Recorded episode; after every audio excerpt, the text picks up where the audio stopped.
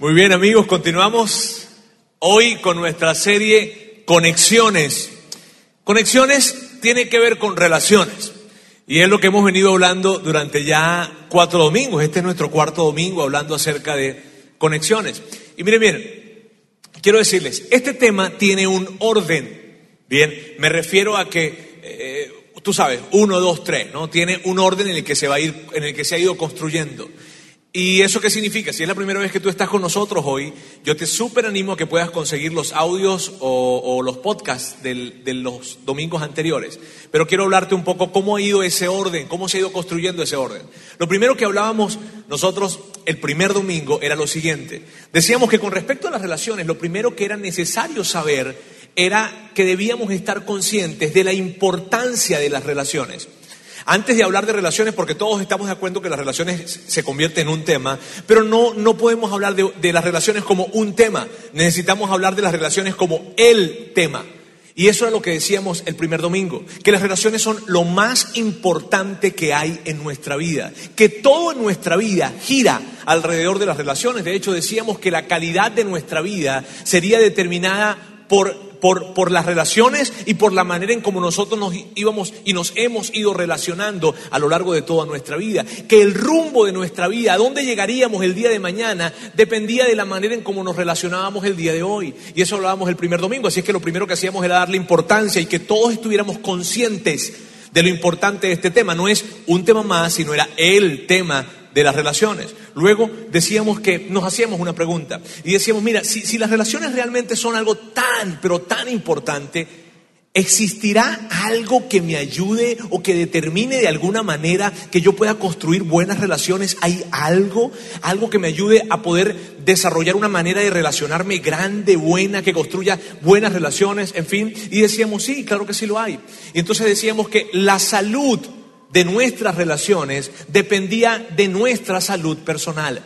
Que nosotros podríamos construir relaciones tan saludables como saludables fuésemos nosotros. De hecho, decíamos lo siguiente, decíamos que si hoy en día en nuestras relaciones hay algo, hay mucha tensión, hay mucha ruptura, o cuando vemos hacia atrás vemos relaciones rotas, en fin, lo que sea, eso habla de una condición interna y que debíamos detenernos a pensar porque lo primero que deberíamos hacer es atender nuestra salud personal, eso de la inestabilidad, eso de la seguridad, eso del carácter. Y todo esto lo hablábamos el segundo domingo, luego dábamos paso al tercer domingo, que fue el domingo pasado, y decíamos cuál era el enfoque de las relaciones que podíamos caer en el error de creer que las relaciones se enfocan en nosotros, pero cuando se trata de relaciones saludables, el enfoque siempre estará en la otra persona, siempre estará en el otro. Y entonces decíamos que, decíamos una frase, renuncia a mi lugar para colocarme en el lugar de otro, renunciar a mi lugar para colocarme en el lugar de otro. Y, y, eso lo que significaba era tratar de entender el punto de vista de la otra persona y no sencillamente argumentar para que tú sepas cuán válido es mi punto de vista. Bien, y eso es lo que hemos venido hablando toda esta semana. De hecho, si yo veo esto como un mapa, más o menos lo veo de la siguiente forma. Quiero que lo veamos acá en pantalla. Relaciones es lo más importante. Y mira, no entres a ninguna relación si tú no crees que las relaciones son lo más importante. Si tú entras a alguna relación sin estar consciente de que las relaciones son lo más importante, vas a dañar a muchas personas.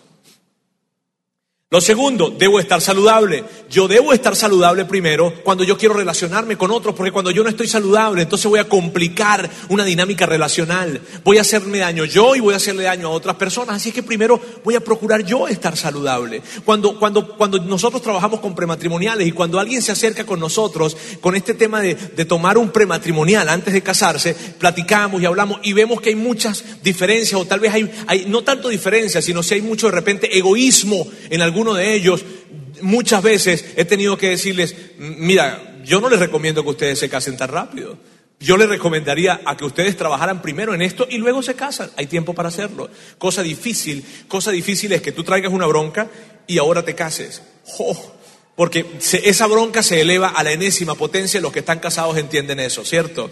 Muy bien. Y luego decíamos, debo enfocarme en el otro. Entonces así se ve el mapa.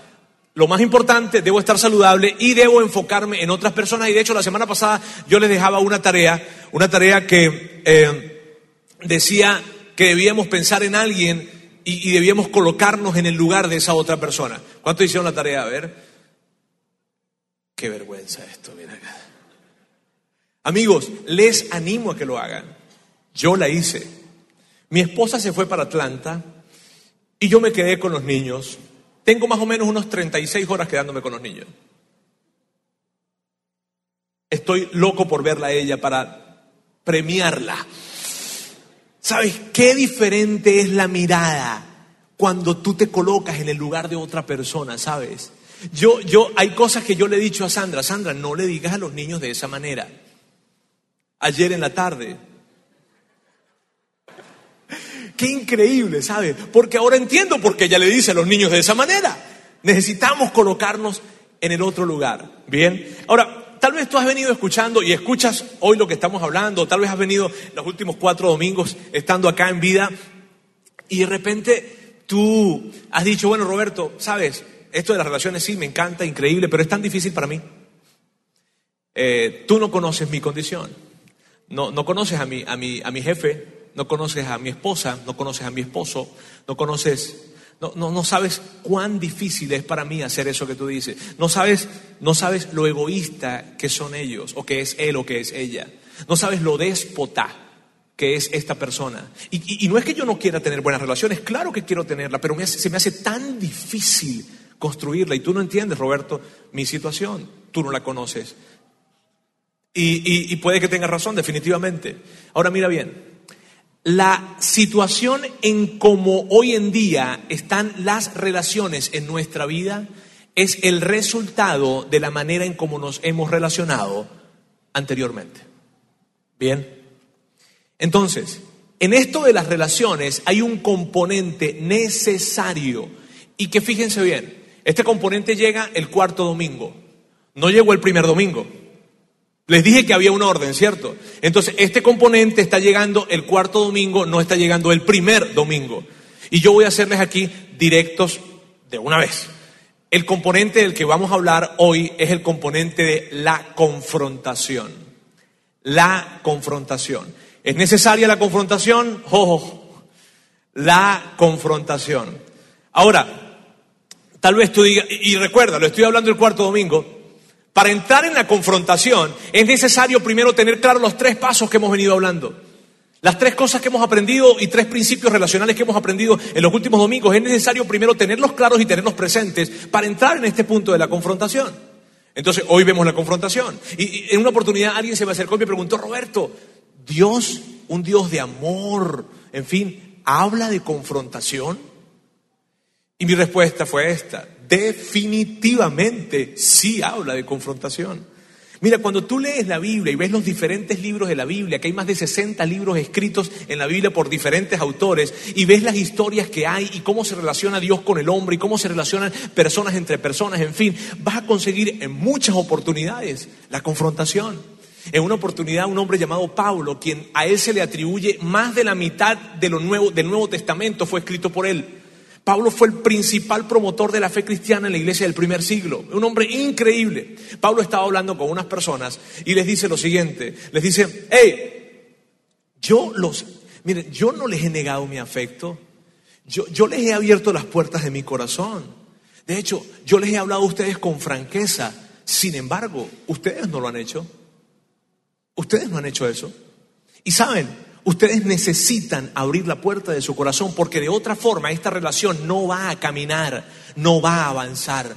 Y ahí tenemos a Pablo hablándole francamente a un grupo de personas a las que él respetaba y amaba, pero que había algo que no estaba bien y entonces él lo está señalando. Y eso tiene que ver con la confrontación. Es necesaria la confrontación. Jesús habla de la confrontación. ¿Sabes? Jesús en una oportunidad eh, da un consejo a sus discípulos para que tiene que ver todo, que tiene que ver todo con confrontar. Ahora, antes de entrar a, ese texto, que lo vamos a revisar en un momento, quiero decirles algo. Mira, cada vez que Jesús, cada vez que Jesús hablaba con alguien, o le decía algo a alguien o hacía algo, él lo hacía no tan solo para esas personas, sino lo hacía también para las generaciones que iban a llegar después como tú y como yo hoy en día. Y cada vez que él decía o hacía algo, lo decía y lo hacía no porque a ah, él le gustó o era un hobby, no, lo hacía o lo decía porque tenía un mensaje implícito que se convertía en una herramienta necesaria para ti y para mí. Él sabía que nosotros en algún momento en nuestra vida necesitaríamos eso que él estaba diciendo. Y ciertamente él no pudo hablar de todas las cosas que nosotros enfrentaríamos, pero Jesús habló de principios que aplican para muchísimas, y no para todas las cosas que enfrentaríamos. Y si tú estás el día de hoy acá y tú no eres un seguidor de Jesús, y tú no crees en Dios, quiero decirte algo.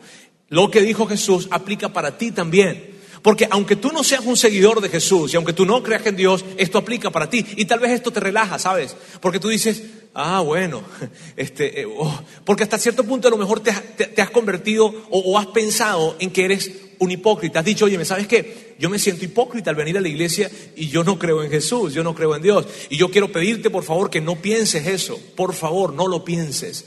No lo pienses porque este lugar es para todos, aún para aquellos que no creen, de hecho, especialmente para los que no creen. Mira bien, en esta iglesia, Vida Internacional Monterrey, tú puedes pertenecer sin creer. Oh. Vamos al tema en cuestión, confrontación. ¿Está bien? Así es que amigos, ustedes siéntanse tranquilos si ustedes nos están visitando el día de hoy y tienen ese tipo de pensamiento. Hablemos de confrontar. ¿Cuándo Jesús realmente habla de confrontar? En una oportunidad Jesús está hablando con sus discípulos y les da un consejo que tiene que ver con esto de la confrontación. Mateo reseña esta conversación y mira lo que dice. Si tu hermano peca contra ti, ve a solas con él y hazle ver su falta.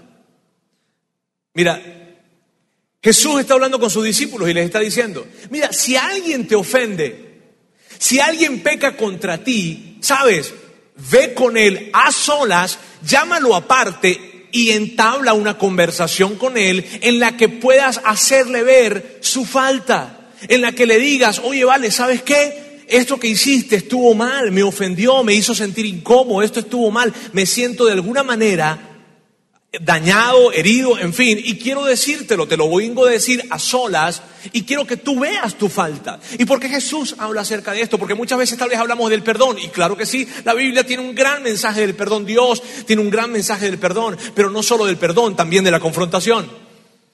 Y dentro de las relaciones, Jesús entendía esto, para que las relaciones entre las personas puedan crecer y mejorar, necesita estar presente en la confrontación. Entonces habla con sus discípulos y les dice, ve y habla con tu hermano. Si ves que tu hermano te ofendió, si ves que él pecó contra ti, habla con él, ve a solas y por favor, hazle ver tu falta, hazle ver su falta. Y, y lo que hace Jesús es una invitación a confrontar de una manera correcta, pero definitivamente a confrontar. Entonces la pregunta inmediata sería, ¿y cuál es la manera correcta? Cuando se trata de confrontación, ¿Cuál es la manera correcta? ¿Cuál es la forma correcta para confrontar? Jesús da la, respuesta a esto y lo hace inmediatamente después que les dice eso. Vamos a leerlo juntos. Si tu hermano peca contra ti, ve a solas con él y hazle ver su falta. Si te hace caso, has ganado a tu hermano. Amigos, allí está la clave de la confrontación. Fíjense bien. Y yo quiero que veamos esta otra lámina acá. La clave se encuentra en la motivación de la confrontación. Lo que estaba haciendo Jesús era lo siguiente. Lo que Jesús estaba haciendo era, ve, habla con tu hermano a solas, hazle ver su falta. Y cuando él te escuche, habrás ganado a tu hermano. ¿Qué significa eso? Significa, ve a confrontar, porque la confrontación permitirá que la relación mejore. Y la clave para ir a confrontar es esta. Cuando yo voy a confrontar a alguien, debo revisar mi motivación. ¿Por qué quiero confrontarlo? ¿Por qué? Porque quiero decirle las cuatro verdades en su cara. Porque yo no tengo pelos en la lengua. Yo sí me voy a sentar a hablar con ella. Va a entender lo que está haciendo mal. Él va a saber lo que está haciendo mal. ¿Será una motivación correcta esa? Sabes, cuando Dios, cuando Jesús está hablando acerca de la confrontación, está diciendo, cada vez que vayas a confrontar a alguien, ten presente lo siguiente, la razón por la que lo vas a confrontar o porque la vas a confrontar es para que la relación mejore. Y si tú vas con una intención diferente o con una motivación diferente a confrontar a alguien, mejor detente, piénsalo antes de hacerlo. De hecho, mejor no lo hagas. La clave para la confrontación está en la motivación. ¿Qué te está moviendo a confrontar? ¿Qué te está moviendo? ¿Sentar a la persona y decirle sus cuatro verdades en la cara? ¿O lo que te está moviendo a confrontar sencillamente es esto? Sabes, yo quiero que mi relación contigo mejore. Y porque quiero que mejore, de hecho, me interesa tanto esta relación que vengo a confrontar. Porque el confrontar tiene implícita algunas verdades, ¿cierto? Vamos a ver algunas de ellas. Vamos a ver verdades de la confrontación. La primera es la confrontación es inevitable. ¿Qué quiere decir cuando yo digo la confrontación es inevitable? Amigos, de hecho yo no diría inevitable, yo diría necesaria. En toda relación que valga la pena, la confrontación es necesaria. No es posible llegar a tener una relación estrecha, profunda, buena, sin que esté presente la confrontación. No es posible. La confrontación es inevitable, la confrontación es necesaria. Otra verdad acerca de la confrontación, la confrontación es difícil. ¿Cierto que nos incomoda? ¿Cierto que cuando tenemos que pensar en hablar con alguien, ah, hasta el sueño se nos quita algunos. La confrontación es difícil. La confrontación es incómodo. Roberto, pero es que es incómodo para mí. Sí, y el hecho de que sea incómodo no quiere decir que no lo tengas que hacer. Es difícil, es incómoda. Pero Roberto, si la confrontación es difícil, ¿qué pasa si yo no la hago? ¿Qué pasa si no confronto entonces? Vamos a ver qué pasa si no hay confrontación. Si no hay confrontación, hay separación. Mira, cuando yo no estoy abordando un tema que dentro de mí yo sé que no está bien, cuando hay algo que yo tengo que yo he visto en la otra persona, sea mi amigo, mi padre, mi socio, mi, hermano, quien sea, y yo no abordo esa conversación, ¿qué va a pasar? Que con el tiempo va a ir existiendo una brecha que va a ir creciendo lenta y progresivamente. Algunos psicólogos llaman esto como la muerte por intoxicación. Me explico. ¿Tú sabes cuando se deja el gas abierto? Que te puedes quedar dormido y se quedó el gas y de repente el gas va absorbiendo oxígeno, creo que es el asunto, yo no soy químico, pero igual. Este, y, entonces personas han muerto por intoxicación de gas. Cuando no hay confrontación, cuando no se habla aquello que no está bien, creemos, eso va a pasar. Pero si no se aborda, empeora y con el tiempo va creándose una brecha, una brecha, un distanciamiento, una duda, un cuestionamiento que va a ir creciendo con el tiempo y acabará con la relación. Si no hay confrontación, nos exponemos a recibir el daño de otras personas. Mira bien, yo no estoy diciendo que la gente sea mala o buena, pero tú y yo muchas veces hemos herido a las personas sin querer hacerlo.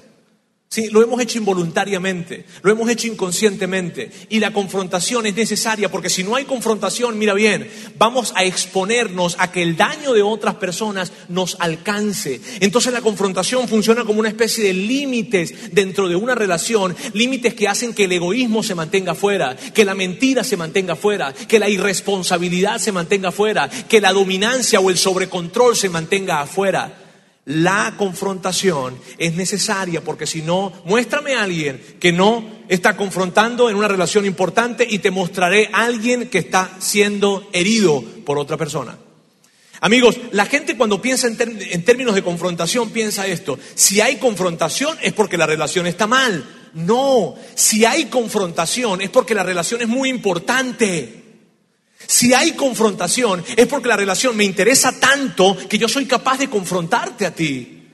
Y, cuando hablamos de, que la relación es importante, me refiero tal vez a una relación de matrimonio, me refiero a una relación con mis hijos, con mis padres, me refiero a una relación con, con amigos, me refiero a una relación de negocios también, en donde juntos estamos involucrados en negocios y en donde personas están involucradas en esto, y eso hace que este sea una gran visión. Y al hacer una gran visión, mira bien, al ser una gran visión se hace necesario el confrontar.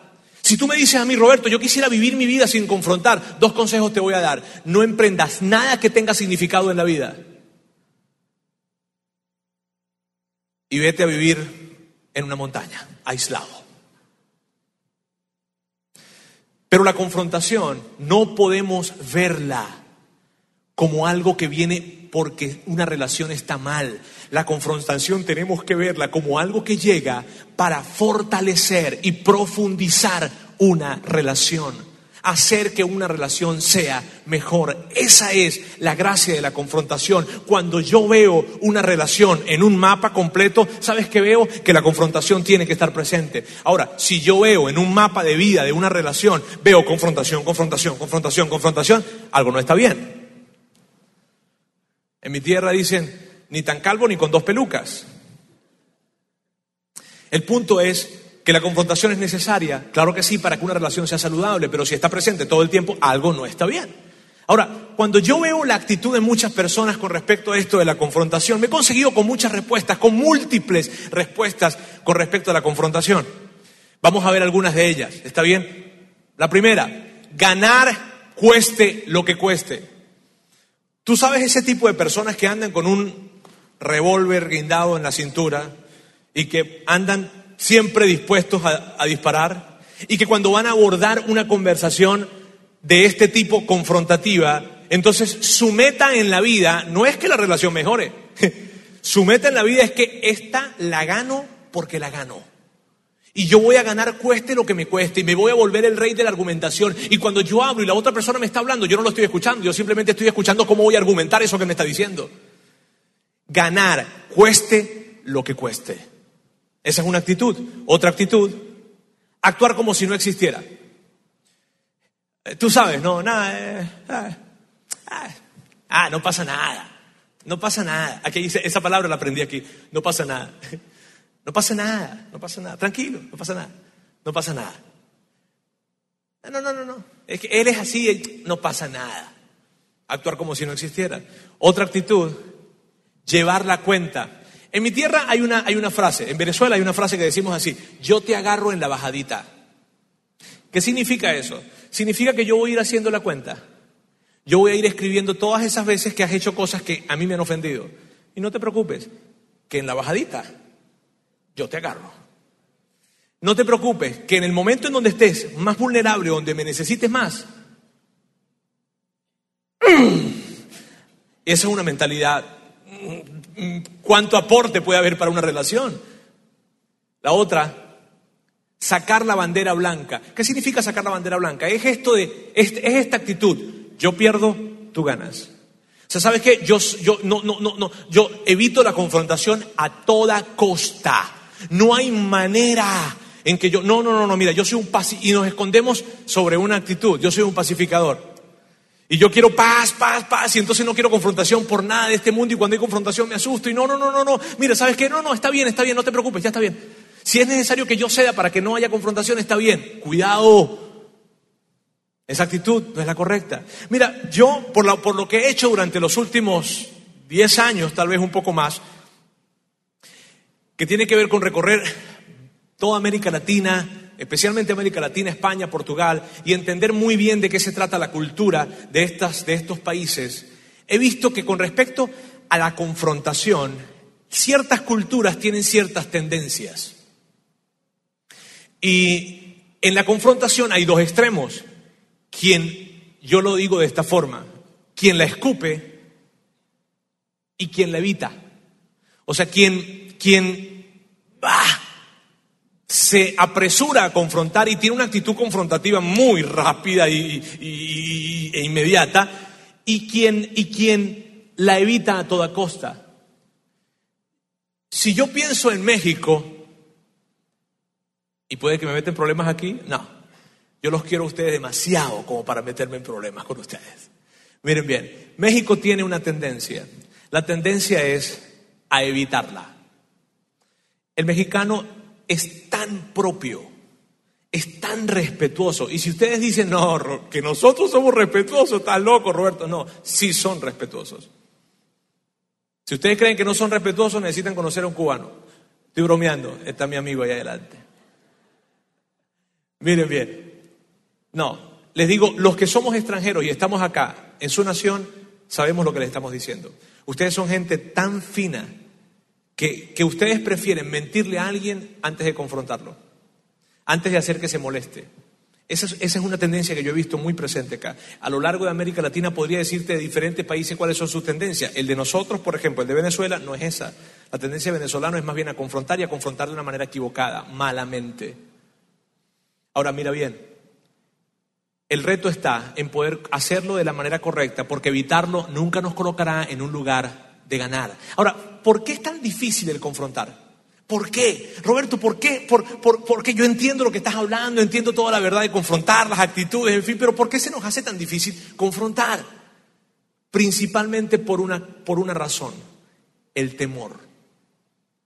Se nos hace difícil confrontar por el temor. ¿El temor a qué? El temor a que la relación se acabe. Es que si yo hablo con él o con ella y se molesta. Y, el temor a que, el temor a que, a que yo le vaya a hacer daño. Es que yo no quiero hacerle daño. Y con lo que yo le voy a decir, yo creo que, no sé, tal vez le voy a hacer daño, no sé. El temor, el temor a que nos vean como malas personas, a ser percibidos como malas personas, ¿sabes? No, yo no quiero, yo no quiero, no, ¿y qué van a pensar de mí si yo voy a hablar eso? No, yo no quiero que vaya a pensar que es que yo soy así, en fin. E inclusive el temor de estar en contacto con nuestros sentimientos, ¿sabes? Porque cuando tú vas a confrontar, necesitas estar en contacto con tus sentimientos. ¿Por qué? Porque el confrontar significa decir este tipo de expresiones. Hay algo que tú estás haciendo que a mí me está haciendo daño. Hay algo que tú estás haciendo, hay algo que está pasando que a mí me está dañando. Entonces es necesario estar en contacto con tus emociones para poder confrontar, pero el temor de hacerlo puede impedirlo. Y miren bien amigos, cada vez, y muy atentos con esto, cada vez que yo estoy teniendo temor para evitar una conversación que tenga que ver con confrontación, estoy cultivando una relación tóxica. Cada vez que estoy evitando la confrontación en una relación, estoy alejándome de tener una relación saludable. Y esto puede incomodar aquí. Pero quiero decirte, yo lo hago con todo mi deseo y mi corazón de que tú y yo caminemos en relaciones saludables. Necesitamos hacer de la confrontación una herramienta en nuestras relaciones. Una herramienta que, por cierto, no es un martillo, ¿está bien? Mira, veo relaciones como las siguientes. La esposa que tolera a un esposo con excesos porque no quiere molestarle. Es que yo no quiero molestarle. La esposa que... Exceso, cuando hablo de excesos, hablo de cualquier tipo de exceso. Exceso de trabajo, exceso de alcohol, exceso de libertad, exceso de lo que sea. Una mujer que en medio de una relación tolera excesos y lo soporta porque no quiere que él se vaya a molestar, entonces está asumiendo una posición de esposa aguantadora y eso significa una relación que no es saludable. La madre que tiene el hijo adolescente y su hijo adolescente no trabaja, no estudia, sino que vive para exigir. Y su mamá lo atiende. ¿Y lo atiende por qué? Porque ella no quiere ser una mala mamá. Porque ella no quiere, ella, ella cree que su deber como madre es ayudar a su hijo a toda costa y lo va a hacer y así él no trabaje, ni estudie, ni se responsabilice, no importa. Mi labor como madre es ayudarlo y entonces cae en el rol de una madre aguantadora. Ni hablar de las mamás de los niños de 35 años ¿Qué acerca del joven profesional? O del joven no, del profesional que permite los abusos de su jefe. Que su jefe le dice, ese celular jamás lo tendrás apagado. Que su jefe le dice, son 16 horas de trabajo las que se trabajan acá. Tal vez no se lo dice, pero se las hace cumplir. Y cuando hay una diferencia de opinión, cuando él quiere opinar algo, él no puede hacerlo y no puede opinar algo diferente a su jefe. ¿Por qué? Por temor a que el trabajo se pierda. ¿Sabes qué es eso? Una relación tóxica. Todos estos son ejemplos de relaciones tóxicas. Podría pasar el día hablándote de relaciones tóxicas o de relaciones no saludables. Pero lo que te quiero decir es que la confrontación es necesaria para evitar que estas cosas sucedan en nuestras vidas y que tú y yo estamos proclives a vivir en ese tipo de situaciones. Tú y yo estamos expuestos a esto. Por eso la confrontación no se trata de una conversación. La confrontación siempre será una serie de conversaciones que con una sola no se resuelven sino que tú vas abordando una, la siguiente, la siguiente, pero cuando lo haces con la, con la motivación correcta, cuando lo haces con el deseo de que la relación mejore, serán conversaciones que llegarán a un término excelente, a, a, una relación saludable. ¿Por qué? Porque la confrontación siempre serán esos límites saludables que nos protegen, que protegen la relación. Pero aún en las relaciones más difíciles, amigos, aún en las relaciones, perdón, aún en relaciones que no se puedan romper, sino que sean relaciones de por vida, es necesaria la confrontación.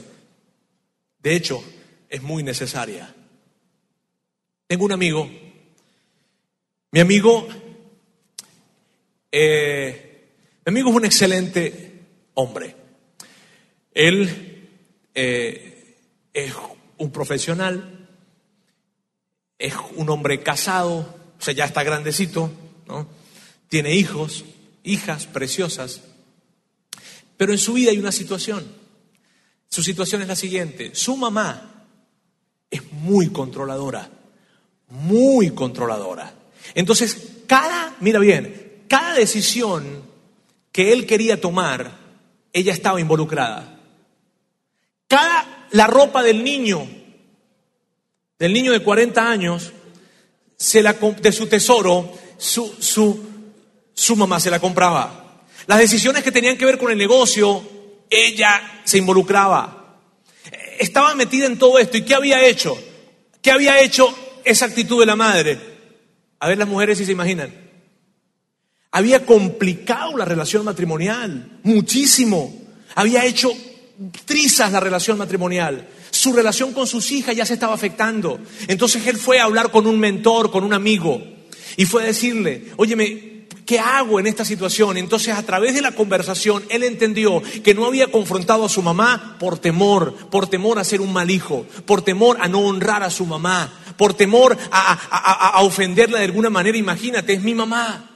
Pero él entendió que no lo había hecho por una razón equivocada. Y entonces él habló con, con, ese mentor, habló con algunos amigos, incluyéndome, elaboró la conversación, la practicó y fue a hablar la primera conversación que tuvo con ella. Y esto fue lo que le dijo mi amigo. Mamá, quiero que sepas algo. Tú eres la persona, tú no te imaginas lo, lo, importante que tú eres para mi vida. Tú no te imaginas el poder que tienen tus palabras en mí. Tú no te imaginas el valor, el valor que tú tienes en mi vida. Mamá, eres tan importante.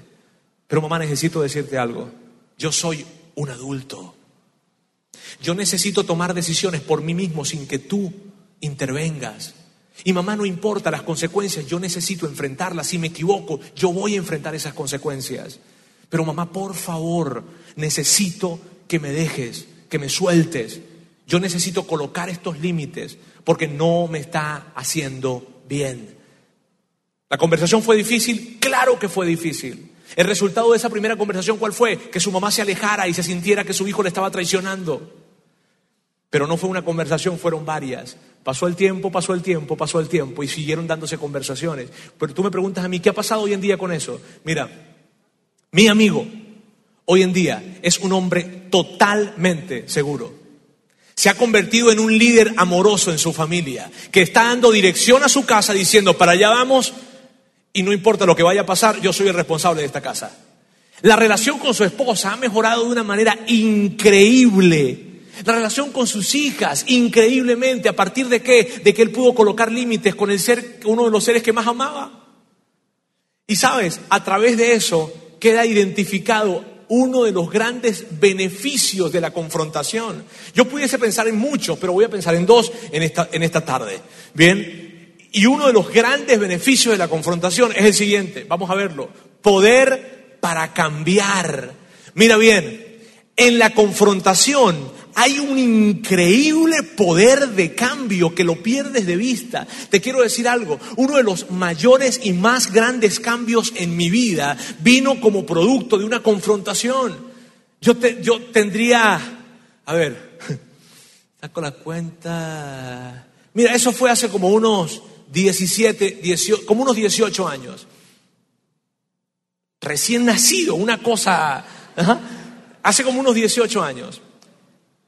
Un amigo, mi mentor, se sentó a hablar conmigo. Y esto fue lo que me dijo. Yo era una persona muy inestable emocionalmente. Yo no podía sostener una relación romántica por más de un mes. Y tú dices, ¿qué? Sí, no podía. Y tenía que ver con un tema de inestabilidad, de inseguridad. Mi amigo se sentó a hablar conmigo y estas fueron las palabras tiernas que me dijo. Me dijo, Roberto, quiero que sepas algo. ¿Ah? Tú no tienes la capacidad de hacer feliz a ninguna mujer. ¿Cómo? Porque yo me sentía que yo era capaz de hacer feliz a cualquier mujer. Y él me dice, tú no tienes la capacidad de hacer feliz a ninguna mujer. La verdad, tienes poca hombría. Mira, que a un hombre le digan eso. Los hombres que están aquí me entienden, pues. Yo, yo, yo no, no le salté encima porque lo respetaba mucho, pero sabes, esa incomodidad que me dio fue la que hizo que yo cambiara que yo me detuviese a pensar, ¿por qué yo pienso de esta forma?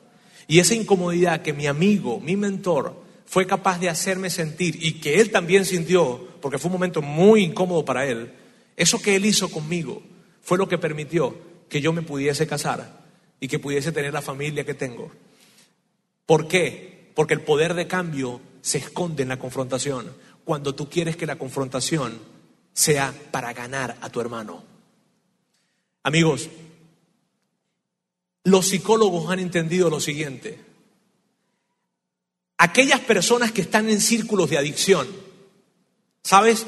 La gente que está alrededor de ellos, siempre decimos que son gente que sufre mucho, ¿cierto? Que, son, que sufren mucho. Los psicólogos han llegado a decir lo siguiente, esto es interesantísimo.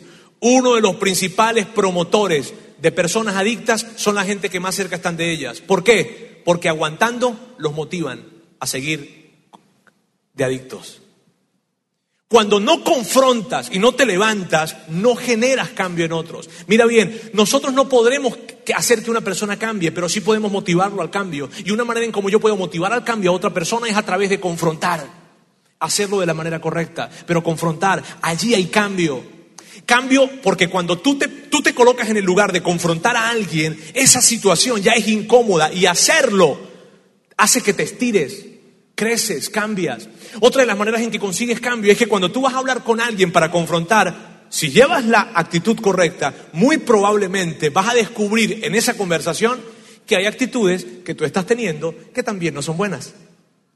Y entonces, a través de una conversación de confrontación, vas a descubrir cosas que tú necesitas cambiar. Hay poder para cambiar. Detrás de la confrontación hay un poder de cambio increíble que tú y yo necesitamos hacer uso de esta herramienta. Otra de las, otra de las, de los grandes beneficios de la confrontación es el siguiente. La relación siempre mejora. La relación mejorará a partir de la confrontación, cuando es hecha de buena forma, cuando tú te, tomas la manera correcta para hacer la confrontación, la relación mejora. Porque permite que haya intimidad, permite que haya profundidad, permite que abramos nuestro corazón y digamos cosas como la siguiente. Sabes, yo estoy interesado en que la relación mejore, pero esto no está bien. Pero esto tenemos que cambiarlo pero esto hay que hacer algo. Y si tú dices, no, Roberto, ¿y qué pasa si no, si no mejora? ¿Qué pasa si yo hablo y hablo y hablo y hablo y la relación nunca mejora? Entonces esa persona tiene un comportamiento destructivo en donde tú necesitas más que nunca la confrontación, porque te cuidará de todo el daño que puede hacerte. Esa es la confrontación. Ahora, y yo sé que tú escuchas todo esto y dices, ¿cómo lo hago? Ajá, ya, ya, párale con lo de la confrontación. Ok, entendí que la confrontación es necesaria, entendí que la confrontación siempre será necesaria para construir relaciones saludables, ya lo entendí, ya lo entendí. Pero ¿cómo hago? ¿Existe una guía? Claro. ¿Y dónde conseguimos la guía? En nuestro manual de vida. En nuestro manual, un manual que escribimos nosotros acá en Vietnam. Cuando hablamos de manual de vida me refiero a la palabra de Dios. Bien. Sabes, yo quiero que juntos podamos leer una manera, una guía en que en que, podemos llevar una conversación de confrontación, que está escrita en la Biblia. ¿Está bien? Y está, es muy padre. E, en esto que vamos a hablar, de hecho se encuentra en el libro de Apocalipsis. Pocas personas leen el libro de Apocalipsis. ¿Bien? Porque, porque les parece muy confuso o porque les parece muy, muy, que van a, van a suceder muchas cosas malas y ellos no quieren saberlo. en fin, el punto es que el libro de Apocalipsis es un libro que dentro de lo que tiene escrito, tiene escrito siete cartas que Dios le revela a un hombre llamado Juan. Sea, Dios tiene un mensaje para siete, para siete iglesias. Bien, que necesitaba siete iglesias que se encontraban en Asia y que él quería hacerles llegar un mensaje. Entonces él habla con Juan, Dios le revela a Juan para que Juan escriba esas siete cartas. Y las cartas tienen un componente de confrontación increíble. Bien, así es que vamos a leerlos tú y yo, ¿te parece? Y allí vamos a ver un modelo de confrontación. Estoy enterado esta es una carta, la que, esta carta se le escribió a una iglesia que se llamaba Éfeso. Juan estaba preso en una isla que se llamaba Patmos, que se encontraba al frente de las costas de Asia, y esta es la carta que le escribe a la iglesia de Éfeso. Escribió siete, recuerda, solamente vamos a leer una. Dice, estoy enterado de todo lo que haces. Eso es lo que le está diciendo Dios a esta iglesia. Y sé que por obedecerme has tenido muchas dificultades. También sé que las has soportado con muchísima paciencia y que rechazas a los malvados. Has sido paciente y por obedecerme has sufrido mucho, pero aún así no te has cansado de obedecerme. Mira bien, Dios que está hablando con esta iglesia y le está diciendo, sabes, lo que tú estás haciendo está bien. Óyeme, yo sé cuánto te has esforzado por obedecerme. Yo sé la, la forma en cómo tú has soportado muchas situaciones y te has mantenido fiel. Yo lo he visto. Luego continúa la carta. Sin embargo, cada vez que hay un sin embargo, un pero en una conversación, oh, oh, oh. Sin embargo, hay algo que no me gusta de ti. Y es que ya no me amas tanto como me amabas cuando te hiciste cristiano. Por eso, acuérdate de cómo eras antes y vuelve a obedecer a Dios. Deja de hacer lo malo y compórtate como al principio. Si tú no lo haces, yo iré a castigarte y quitaré tu candelabro de su lugar. Independientemente de los significados explícitos que tenga esto, lo que pasó aquí fue lo siguiente. Dios diciéndole a la iglesia, hay algo que tú estás haciendo que no está bien. Hay algo que no me gusta de ti y quiero ser específico en esto. Y entonces Dios aborda la conversación. De hecho dice, mira, si, si, si, si esto continúa, nos va a afectar tanto la relación que tu luz se va a apagar. Continúa. Lo que me gusta de ti es que lo mismo que yo odias lo que hacen los nicolaitas. A los que triunfen sobre las dificultades y no dejen de confiar en mí, yo les voy a dar de comer el fruto del árbol que da vida. Ese árbol crece en el hermoso jardín de Dios. Mira este modelo de confrontación. Lo primero que se acerca Dios a decirle a la iglesia no fue algo negativo. Si ves que Dios no se apresuró a decirle, hey, hay algo que está mal y quiero hablarlo contigo. No, Primero habla algo que está bien. Primero le dice, sabes, he visto lo bien que te has portado, he visto que te has esforzado por obedecerme, sé que tienes muchas dificultades. Entonces, la, primera cosa que se entabla en, este modelo de conversación confrontativo es, hey, algo bueno. He visto lo, lo bueno que aportas a esta relación. Luego, ajá, sin embargo, hay algo que no me gusta de ti. Y lo que no me gusta es esto, y se es específico en eso, ¿sí ves? Y luego termina la conversación diciéndole esto, mira bien, hay cosas que me gustan de ti. Mira, tú y yo tenemos cosas en común. ¿Sabes qué? Hay esperanza para esta relación. De hecho, yo sé que tú puedes cambiar y si tú cambias, hay una gran recompensa para ti. Si ves cómo termina esa conversación confrontativa con esperanza, esa es una marca de una conversación, de una confrontación saludable. Esa. Lleva eso a un contexto en tus relaciones. Amigos, lo primero que vamos a hacer cuando queremos confrontar a alguien, sea quien sea, les daba el ejemplo de mi amigo cuando confrontó a su mamá y le dijo, mamá, tú eres una de las cosas, una de las personas más importantes en mi vida. Tú no sabes el poder de tus palabras en mi vida. ¿Qué significa eso? Significa que cada vez que tú vas a confrontar o vas a tener una relación, una conversación confrontativa, necesitas primero hablar eso positivo que la persona trae a la relación. Y tal vez tú dices, no, Roberto, es que no hay nada positivo que traiga la relación. Si tú crees eso, el problema eres tú. Porque no es posible que alguien no traiga nada positivo a la relación.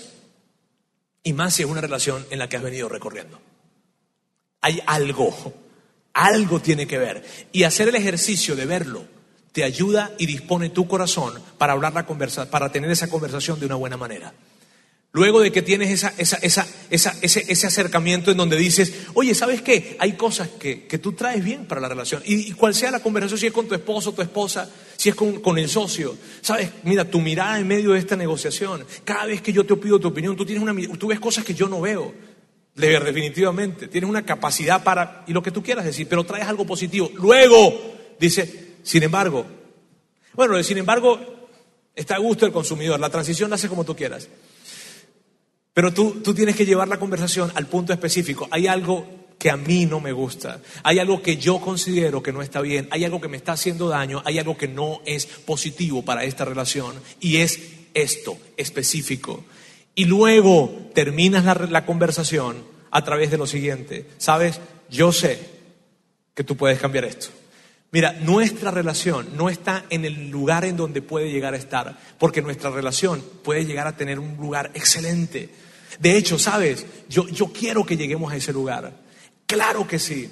Entonces, cuando tú terminas la confrontación con esperanza, la empiezas con un punto positivo, abordas el tema y la terminas con esperanza, tal cual como vimos ese modelo que está escrito en la Biblia. Mira qué padre, ¿cuántos psicólogos pueden haber acá? Yo sé que hay varios. Y hay una, hay una, hay una, hay una técnica de confrontación que le llaman la técnica del sándwich o del empadera, em, empare, em, qué? Empanedado, emparedado, emparedado. Muy bien. Bien, ok, esa es, yo no esa palabra. Pues. Ahora, miren bien, este, esa técnica es pan, jamón, pan. Bien, ahora, y qué interesante ver que antes de que los psicólogos llegaran a esa conclusión, ya Dios lo había mostrado en la Biblia. Qué chido es la Biblia, ¿sabes? Amigos, necesitamos tener conversaciones confrontativas. Tú y yo necesitamos tener ese tipo de confrontación.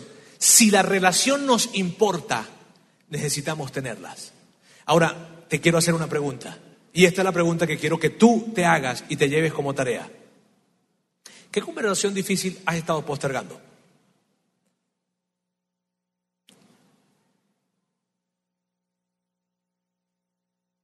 ¿Qué conversación difícil has estado postergando? Yo te puedo asegurar algo. Yo sé que has estado postergando conversaciones difíciles. ¿Por qué lo sabes, Roberto? Después te explico. La pregunta y la tarea es esta. ¿Qué conversaciones difíciles has estado postergando? Y tenlas. Colócalas en calendario. Busca ayuda si necesitas. Pregúntale a alguien si necesitas. Pero tenla. ¿Por qué? Porque si no la tengo, ¿qué pasa? En esa relación habrá separación. Esa relación se afectará si tú no confrontas. Así es que esa es la tarea. Amigos, la confrontación llegó como cuarto paso dentro de las relaciones. Recuerda, fue el cuarto, no fue el primero.